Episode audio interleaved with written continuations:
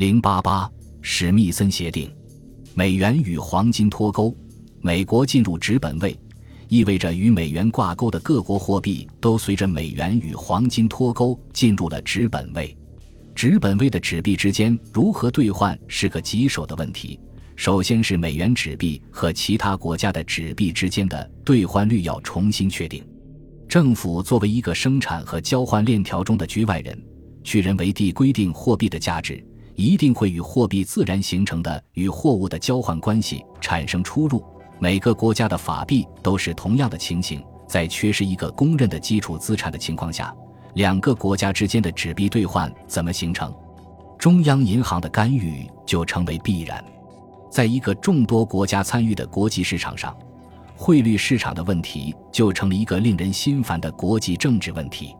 尼克松冲击之后的国际社会又要就汇率问题进行紧急磋商。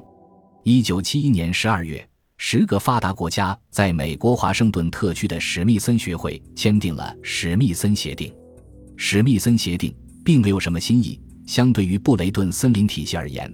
只是将美元兑换黄金的价格提高到三十八美元兑换一盎司黄金，各国将自己的货币与美元挂钩，黄金对美元升值百分之八点五，各国都对本国的纸币对美元做出调整，浮动区间也从布雷顿森林体系规定的在正负百分之一的区间上下浮动，扩大到在正负百分之二点二五的区间上下浮动。美国政府将美元贬值。目的是重新安排贸易条件，有利于美国产品的出口，抑制进口，以平衡贸易。但是，仅仅用扩大波动区间的办法，又怎么能够解决美元所面临的结构性问题呢？美元危机持续。一九七三年二月十日，日本外汇市场上出现了无法招架的强大的做空美元的力量，迫使外汇市场关闭。两天后的二月十二日。西欧主要外汇市场因为同样的原因关闭。当晚，美国财政部长乔治·舒尔茨宣布将向国会陈情，允许美元贬值百分之十，并宣布已经与日本及西欧主要贸易伙伴达成一致，允许汇率浮动。同时，舒尔茨承诺将尽快向国会提交新的贸易法案，到一九七四年底取消所有资本流动限制。十三日。尼克松在舒尔茨提交的书面建议最下方批注，表示不满。舒尔茨的所有声明都片面地强调了让美国产品走出去的一面，而对他在1971年8月15日电视讲话中强调的美元贬值对美国人在国内消费的保护作用只字未提。美国哥伦比亚广播公司2月12日报道，在海外旅行的美国人换不到当地货币。因为大家都不愿接受被大幅高估的美元，在同一天的国会听证会上，无论议员们如何询问有关美元和汇率的问题，尼克松经济顾问委员会主席赫伯特斯坦恩都三缄其口，最后说：“今天谈这事真是个最糟的时候，我们无话可说。”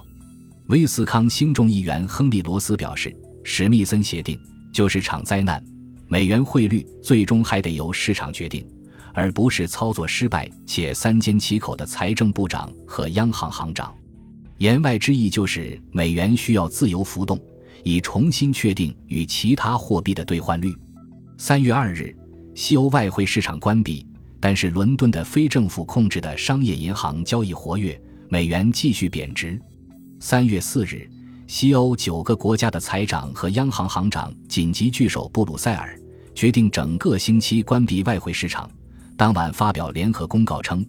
此次美元危机并不是因汇率不合理引起的，而是投机商们可以调动太多美元。可是这太多美元从何而来？如果不是美国常年以印钞的通胀政策支撑商品贸易赤字，向全世界大撒美元，投机商哪能调动太多美元？